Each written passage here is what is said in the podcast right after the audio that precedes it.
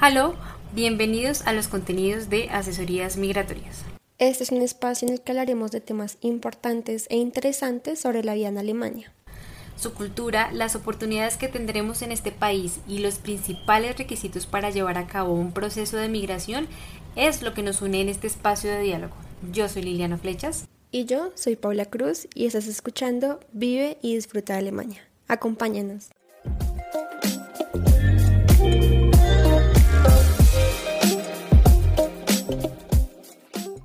La movilidad en Alemania. Las posibilidades que tienes en el día a día para moverte en la ciudad.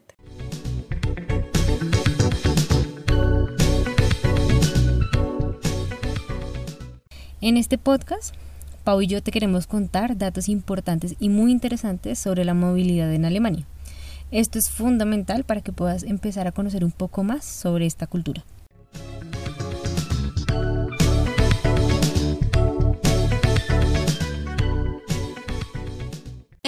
Tienes varias opciones para que puedas movilizarte, ya que eh, su transporte público es de muy buena calidad, no solo en cuanto a su organización, sino también eh, en su frecuencia, cosa que resulta de las más importantes a la hora de definir qué vehículo tomar.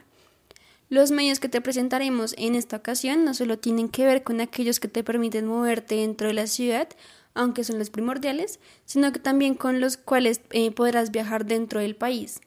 Vamos a detallar dentro de las posibilidades los más comunes. El primero de ellos, eh, que es un vehículo muy versátil y que además aporta a reducir los niveles de contaminación, es la bicicleta.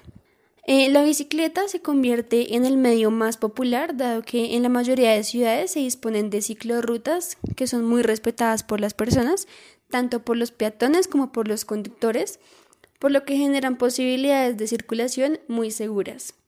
Otra de las posibilidades, si no cuentas con una bicicleta propia o si caminando por la ciudad de un momento a otro decides montar en una, es poder utilizar las que se disponen eh, en ciertos lugares para que sean usadas por quien desee.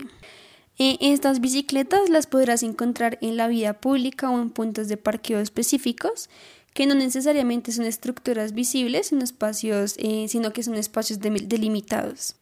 Eh, para este caso y según eh, la empresa en la que, a la que pertenezca la bicicleta, debes hacer uso de una aplicación a través de la cual eh, vas a poder rastrear la, bicicleta más cercana.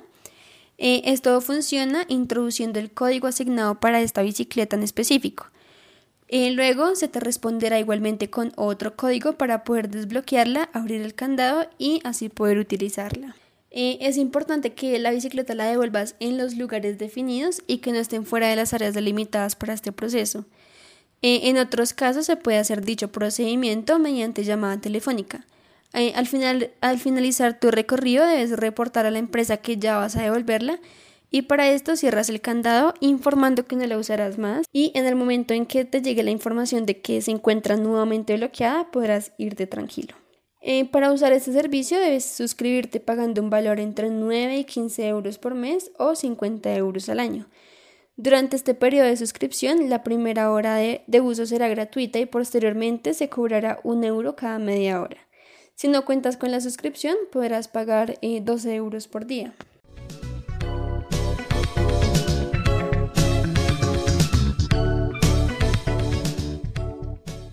Bueno, nuestro segundo recomendado es el metro o el U-Bahn, que se considera como una de las maneras más rápidas para movilizarse sin duda, especialmente pues en grandes ciudades.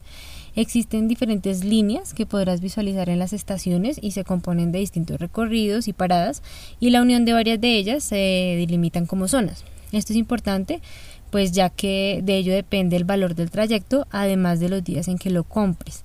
Normalmente su funcionamiento se da a partir de las 4.30 hasta las 12.30 de la noche hasta las 0030 para aclarar. Eh, aunque en la mayoría de las ocasiones el U-Bahn es subterráneo en algunas ciudades podrás encontrar trayectos que van pues sobre la ciudad.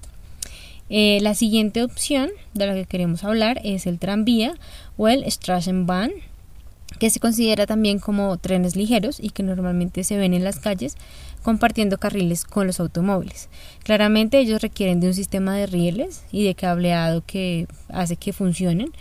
Eh, pues en las estaciones en las que paran podrás ver información sobre los recorridos, además del tiempo de espera de la ruta que deseas.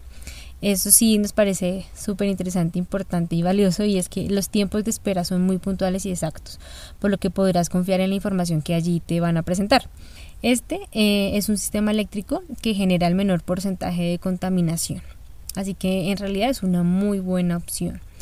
Otra de las alternativas está relacionada con el tren metropolitano o el S-Bahn, que cuenta con líneas que recorren la ciudad por encima a diferencia del metro. Eh, también es una forma de movilización bastante cómoda y rápida que se encuentra en las ciudades principales. En cuanto a trenes, también existe el tren regional o el R-Bahn, que se usa dentro de las diferentes regiones y se delimita por estados federados, pero conectando las diferentes ciudades que allí pues pertenecen. Y también está el tren interregional que conecta ya a los diferentes estados y que cuenta con un menor número de paradas. Este sistema de trenes es gestionado por la Deutsche Bahn o debe. Bueno, pues por otra parte se encuentra el autobús o bus, eh, que es otra de las posibilidades de movilización dentro de las ciudades. Estos em, complementan las rutas que se definen para los U-Bahn o para el Straßenbahn y dependiendo de la zona podrás utilizar líneas que disponen de vehículos de dos pisos. En este segundo piso, pues tendrás una vista magnífica de la ciudad, eso sí, eh, no lo vayas a dudar. Y los recorridos de estos buses se llevan a cabo en lugares en los que pues el acceso de otros medios de transporte se dificulta, bien sea por espacio eh, o por tráfico y demás.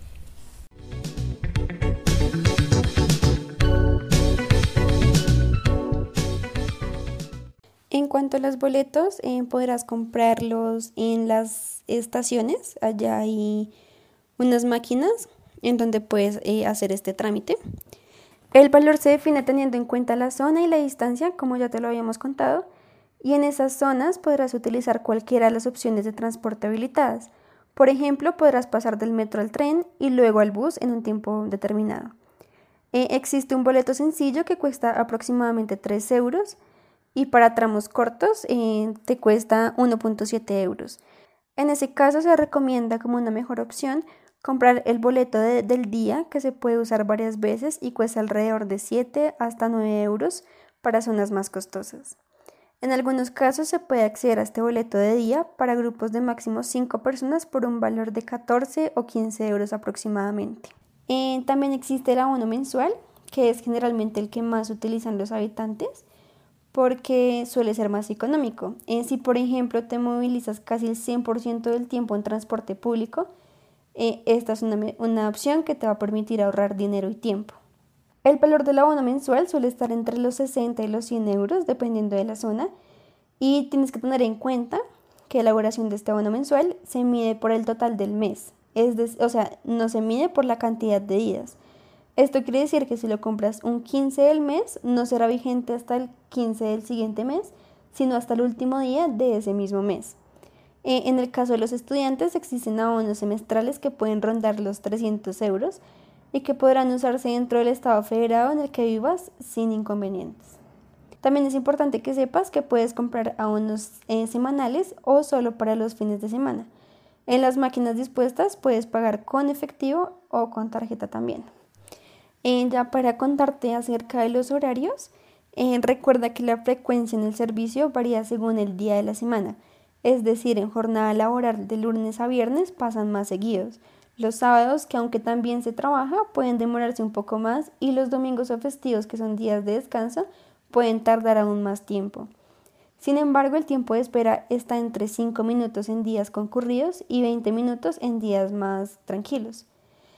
Para que puedas estar enterado de la frecuencia en tiempo real y de las demoras que se pueden presentar por diversas situaciones en los recorridos, es importante que descargues la aplicación de la Deutsche Bahn, en donde se publican todas las actualizaciones con información verídica. Otra de las cosas a tener presentes es que no existe en ninguno de los casos un control a la entrada de las estaciones o de los vehículos, por lo que se confía plenamente en las personas. En los buses lo que debes hacer es enseñarle al conductor el boleto o tarjeta que compraste y eso es todo el proceso. Eh, esto no quiere decir que no exista una inspección por lo que pasan en estos espacios. Para ello se disponen de otras máquinas. y en estas eh, se marca el boleto con la fecha en que tomarás el, servicio para saber que no lo vas a usar después. Eh, así que si en tu trayecto sube algún inspector de movilidad, deberás mostrarlo y evidenciar que el boleto es del día, de la zona que se está utilizando o del abono que compraste y si llegas a no pagar o a usar un boleto viejo podrás recibir una multa de más o menos unos 60 euros. Ahora bien, si llegas apresurado a la estación y no tienes tiempo para comprar el boleto en la máquina que allí se encuentra, no hay problema, encontrarás máquinas dentro de los vehículos para comprar y para marcar. En algunos casos, especialmente en los tranvías, las máquinas solo aceptan monedas y es algo que tienes que tener en cuenta.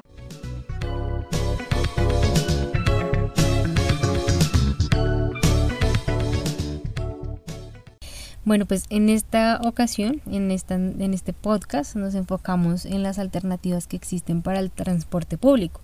Cuéntanos, pues, cuál de estas opciones de movilidad te gustaría experimentar en Alemania.